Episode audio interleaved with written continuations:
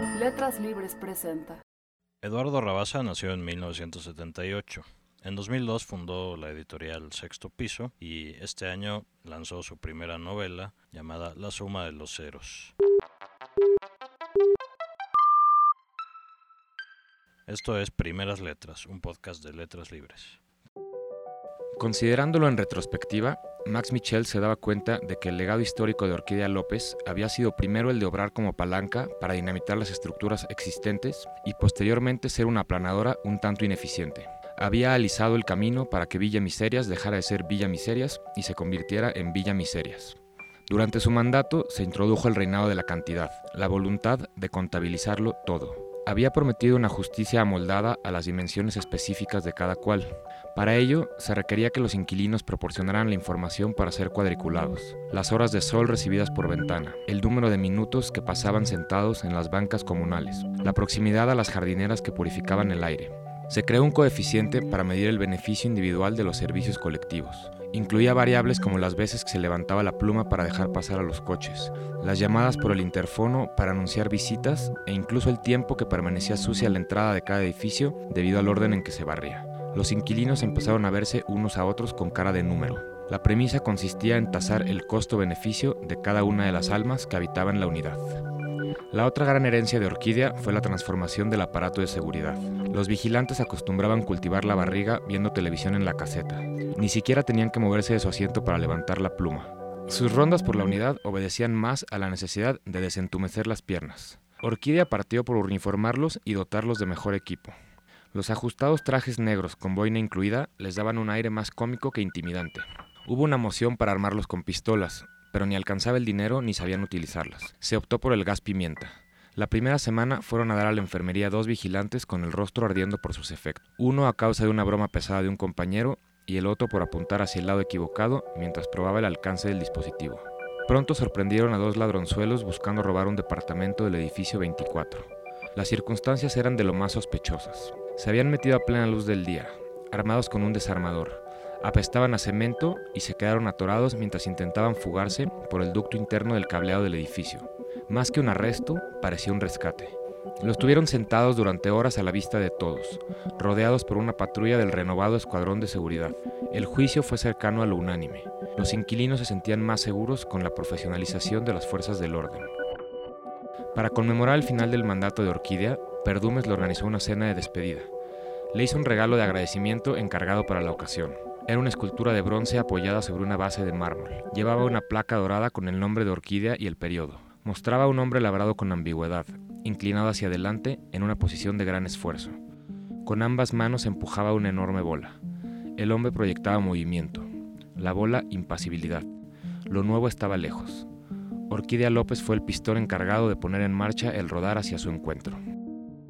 Durante los siguientes periodos se delinearon con mayor precisión los contornos del ritual político de Villa Miserias. Mediante signos y lenguajes cifrados, Perdumes alentaba o frustraba aspiraciones, indagaba lo más íntimo de las alternativas. Pronto quedó claro que la peor manera de participar era manifestar la intención de hacerlo. Los que se adelantaban eran destruidos con sutileza, Empezaban a circular rumores acerca de sus costumbres y proclividades. Este dejaba varios días sin limpiar los orines de su perro en la sala. Aquel había pedido dinero prestado a su suegra para injertarse cabellera. Nunca se propagaba lo más destructivo. Eran advertencias sobre lo que pasaría si no desistían. Había que llevar una vida plegada a lo adecuado y simplemente esperar la señal precisa. Se impuso una fórmula dicotómica. Su pluralidad se basaba en un eje móvil, situado más o menos a la mitad entre ambos candidatos. Por lo general, la contraposición era elemental. Hombre-mujer, joven-viejo, guapo-feo. Se transmitía una impresión de diferencia. La realidad es que los siguientes bienios serían intercambiables con facilidad. La misma persona encarnada en distintas presentaciones. La trayectoria del conjunto era constante. Al final todos recibían la misma escultura, con una ligera adecuación. El terreno que pisaba la figura se inclinaba progresivamente y la bola avanzaba otro poco cada vez. Se trataba de generar la inercia suficiente para que caminara por sí sola, avasallando a su paso todo obstáculo encontrado en el camino. El día en que decidió inscribirse como candidato, Max Michel se vestía con lentitud deliberada. Mientras buscaba sus calcetines por cada rincón del departamento, se topó con un grueso volumen empastado en piel sobre la mesa de su estudio. La noche anterior había estado consultándolo con dificultades para enfocarse en el contenido hasta bien entrada la madrugada. Sin importar lo que dijera cada página, comenzaba a formarse la sombra de una silueta femenina que se aferraba al papel. Aunque Max buscaba sofocarla cambiando de página, cada una le parecía idéntica a la anterior, y la silueta reunía nuevas fuerzas para regresar a torturarlo. Concluyó su exhaustiva búsqueda al percatarse de que llevaba los calcetines en la mano. Al colocárselos, quiso volver al mundo de las sombras, pero una voz silenciosa se lo impidió de tajo. Ya cállate, pendejo. Mejor apúrate antes de arrepentirte. ¿O qué? ¿Te faltan huevos? No era momento de enfrentar a los muchos, así que optó por cobijarse en la continuación de lo que había rememorado para sí ya muchas veces. Sabía de sobra que el comienzo de la historia contemporánea de Villa Miserias lo marcaba el sacrificio de Severo Candelario, el único caso previo de un candidato que se registrara sin el consentimiento de Celón Perdumes. Se podría decir que todo lo sucedido con anterioridad consistió en la confección del altar, producida a dos niveles, uno cosmético y visible, el otro profundo e intangible. El primero consistió en la introducción de las modificaciones pertinentes. La mayoría de los edificios contaba ya con grupos de discusión sobre el quietismo en movimiento. Los más avesados lo habían llevado a niveles insospechados por su creador, sobre todo en cuanto a la precisión científica alcanzada. Para diferenciarse de otras tantas ideologías fallidas, lo invistieron con un dogma difícil de refutar, el matemático. Comprendieron que si se parte de los supuestos adecuados es posible demostrar las conclusiones más implacables. Sus mentes eran como compresoras de chatarra que se alimentaban de una particular configuración de la realidad para condensarla en una sucesión de teoremas que en esencia demostraban lo mismo. El destino individual de cada persona no puede descansar más que sobre las propias aptitudes. Hipnotizados por lo demostrable, no se dieron cuenta de que en el camino se transformaba la propia concepción de apto. Eran como niños que crean amigos imaginarios para después obedecer a ciegas sus dictados. A través de desarrollos algebraicos indescifrables, entronizaron la falta de escrúpulos como virtud máxima. A partir de ahora sobresaldrían los dispuestos a pasar por encima de los demás. Las matemáticas extinguieron todo vestigio de culpa, incluso la revirtieron. Entre mayor fuera la determinación de ser más que los otros, serían también los propios otros los beneficiados. La nueva meta común era que el pastel creciera sin cesar. Hablar de su reparto se convirtió en un anacronismo de mal gusto. Se partió de la individualización de los servicios, pagados según lo arrojado por el coeficiente. Los departamentos superiores pagaban más, pues ocupaban mayor energía para bombear hasta ahí el agua de la cisterna. El gas recorría más metros por la tubería. Estaban menos aquejados por el barullo producido por el trajín cotidiano de los de ahí abajo. El coeficiente contemplaba también el resto de factores ya mencionados, así que en efecto condensaba lo que era cada uno respecto a sus pares. Lejos de desagradarles, el nivel del coeficiente adquiría un símbolo de estatus. Era frecuente ver a vecinos abrir su estado de cuenta frente a los demás, mostrando con altivez una falsa sorpresa ante el exorbitante monto cobrado. Lo siguiente fue modificar el peso de cada edificio en el agregado. Si unos edificios contaban con gente de mayor valía, lo conducente era que su voto tuviera mayor incidencia. Un modelo matemático demostraba que así se maximizaba el bienestar del conjunto. A pesar de que el procedimiento continuó respetándose, en los hechos un puñado de edificios tomaba las decisiones. Las reformas de reglamento y percepción eran públicas, cualquiera podía conocerlas. Paralelamente se produjo un segundo movimiento, a un nivel subterráneo, conducido a un ritmo de mayor esparcimiento. Celón Perdumes lo llamaba poesía hipotecaria. Con su pequeña fortuna inicial pudo hacerse de varios departamentos, dispersados estratégicamente por la unidad. Negociaba directo con el propietario. Los inquilinos se enteraban cuando recibían una carta jubilosa que les notificaba dos cosas. Lo primero, que Perdumes era el nuevo dueño del inmueble. Lo siguiente, que sus vidas estaban por cambiar.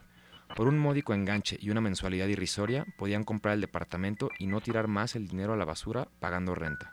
¿No les alcanzaba para el enganche? También podía financiarse. La carta era una versión escrita de la sonrisa de cal de Celón Perdumes. Una estampida de inquilinos se precipitó al encuentro de la oportunidad. Con los enganches, Perdumes compró más departamentos, algunos de ellos también a plazos. Por el volumen, pactaba tasas más bajas que las recibidas, así que los iba pagando con las propias mensualidades de los radiantes propietarios. Pasado el tiempo, buena parte de Villa Miseria se adhirió al régimen. Celón Perdumes se regodeaba. Su papel de intermediario multiplicaba su fortuna y, a pesar de que no era dueño de los departamentos, sí de algo sumamente más valioso, las ilusiones de los habitantes de Villa Miserias. Muchas gracias, Eduardo. Primero que nada, ¿quiénes son Celón Perdumes y Max Michels?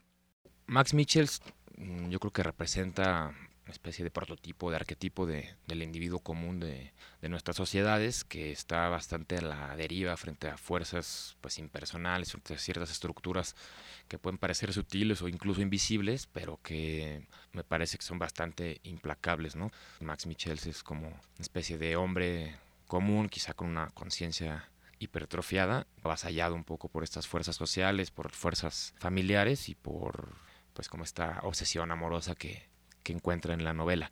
Y Salón Perdumes es pues un poco la encarnación de como de estas fuerzas. No es tanto como la idea de el poder tras el trono bajo estas ideas de la teoría de la conspiración, sino más bien como estas fuerzas estas ideas, estas narrativas ubicuas que son las que terminan determinando como buena parte de, pues, de las estructuras y del accionar de la gente en la sociedad. ¿no?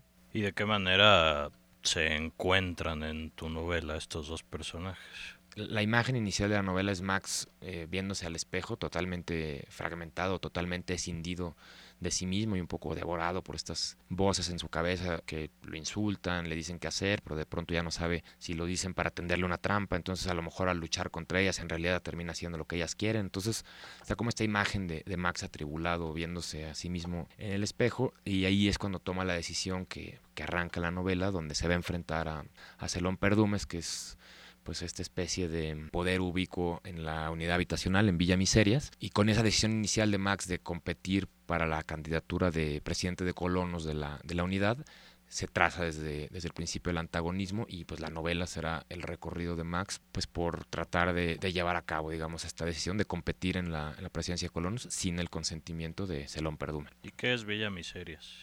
Estrictamente en la novela pues es una unidad habitacional que es donde se desarrolla toda la, la trama, ¿no? Como una especie de, de, microcosmos, con sus propias reglas, con sus propios personajes, con su propia dinámica, que obviamente en algunos aspectos refleja quizá estructuras o ciertos puntos de nuestra sociedad, pero que al mismo tiempo, me parece a mí, tampoco está estrictamente determinada, como si fuera un espejo por, por la realidad.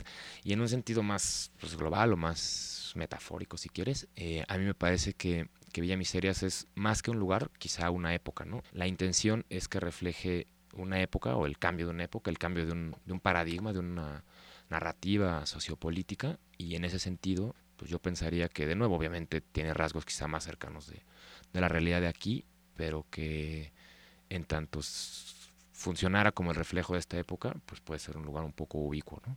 ¿Cuál es la, la, historia de cómo escribiste esta novela? Surgió hace algunos años, unos siete años más o menos, pues como una respuesta a una coyuntura tanto personal como pues, a cierto, no sé, desajuste, a cierta inquietud con, con la realidad, con la narrativa, con las estructuras de nuestro tiempo. A mí hay una, pues, una idea que me gusta mucho.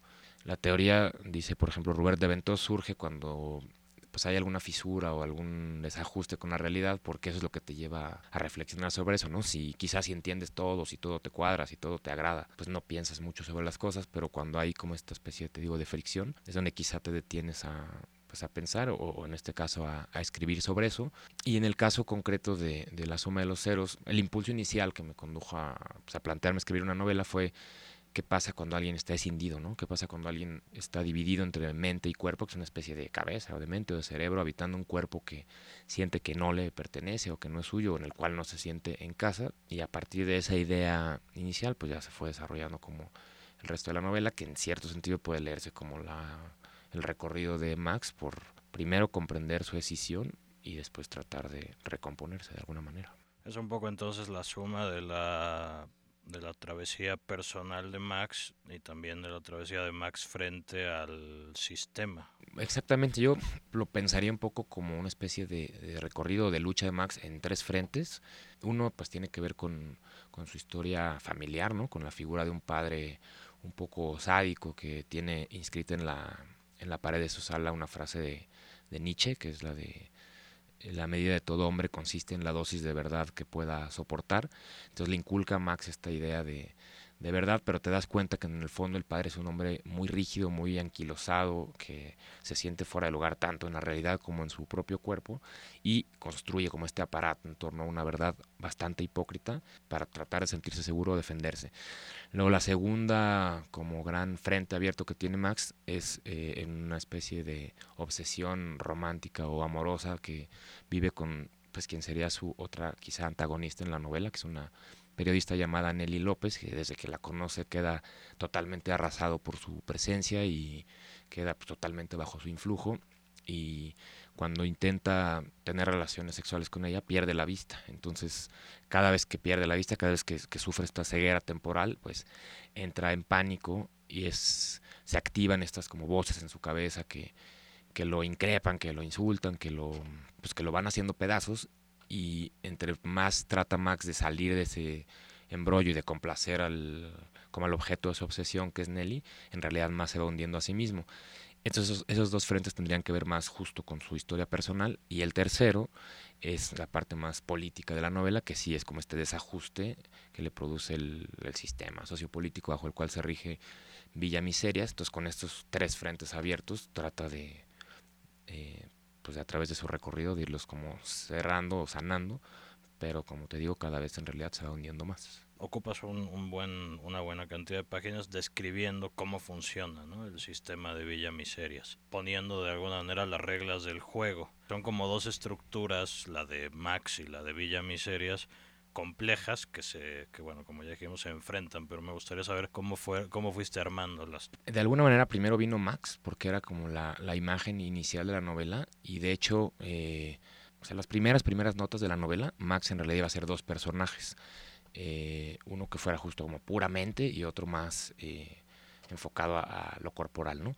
Y después justo se unieron para hacer un solo individuo dividido. Entonces estaba esa imagen de Max como primero, pero eh, después estuve pues, unos dos o tres años atorado con ya cómo abordar la escritura, porque no sabía justo dónde situar a, Max, ¿no? Dónde situar su, recorrido, su trayectoria. Y una decisión que destrabó ya el proceso de escritura fue justo ambientar o situar la novela en, Villa Miserias como espacio autónomo, con sus reglas, con su dinámica, con sus personajes. Y entonces ya a la hora de escribir la novela quizás invirtió un poco el proceso y primero había que describir qué era Villa Miserias, que era donde iba a ocurrir la novela, para ya después ahí contar la, historia de Max. ¿Por qué la suma de los ceros? Se basa un poco en la, en la idea de que me parece que es como fundamental de, de la narrativa y de la práctica política o sociopolítica de, de nuestros tiempos en el sentido de que por un lado es una narrativa universal, incluyente, que ensalza ideas o valores como la igualdad, la equidad, eh, la no discriminación, igualdad de oportunidades, toda esta como retórica ¿no? de, que conocemos bien de la democracia liberal de, de nuestro tiempo, pero la realidad yo creo que muestra un rostro totalmente distinto en el sentido de que es un sistema que está creando unas eh, diferencias y unas desigualdades económicas inmensas. Entonces hay como una especie de esquizofrenia donde te digo, por un lado, todos cuentan igual y cada ciudadano es un voto y supuestamente cuenta lo mismo el voto del ciudadano más prominente que de el menos, digamos. Pero en la práctica esto no es así y te digo, creo que se produce como una especie de esquizofrenia donde las sociedades están polarizando muchísimo entre esta como pequeña élite y etcétera, que incluso ya ni siquiera se circunscribe a un país o un territorio, sino que es básicamente global. Y entonces esta como gran masa eh, que cada vez está siendo mayor y que como te digo cada vez se aleja más de la élite, queda un poco atrapada entre su realidad, que es como muy dura y muy concreta y muy específica, y un discurso donde supuestamente sí caben, ¿no? Entonces, este, pues esta esquizofrenia es lo que a mí me parece que se refleja en esta idea de alguna manera de la suma de los ceros, donde sí, sí cuentan y sí están agregados, pero pues si sumas ceros siempre te va a dar cero Muchas gracias, Eduardo. Muchas gracias por la invitación. Esto es Primeras Letras. Yo soy Emilio Ribado.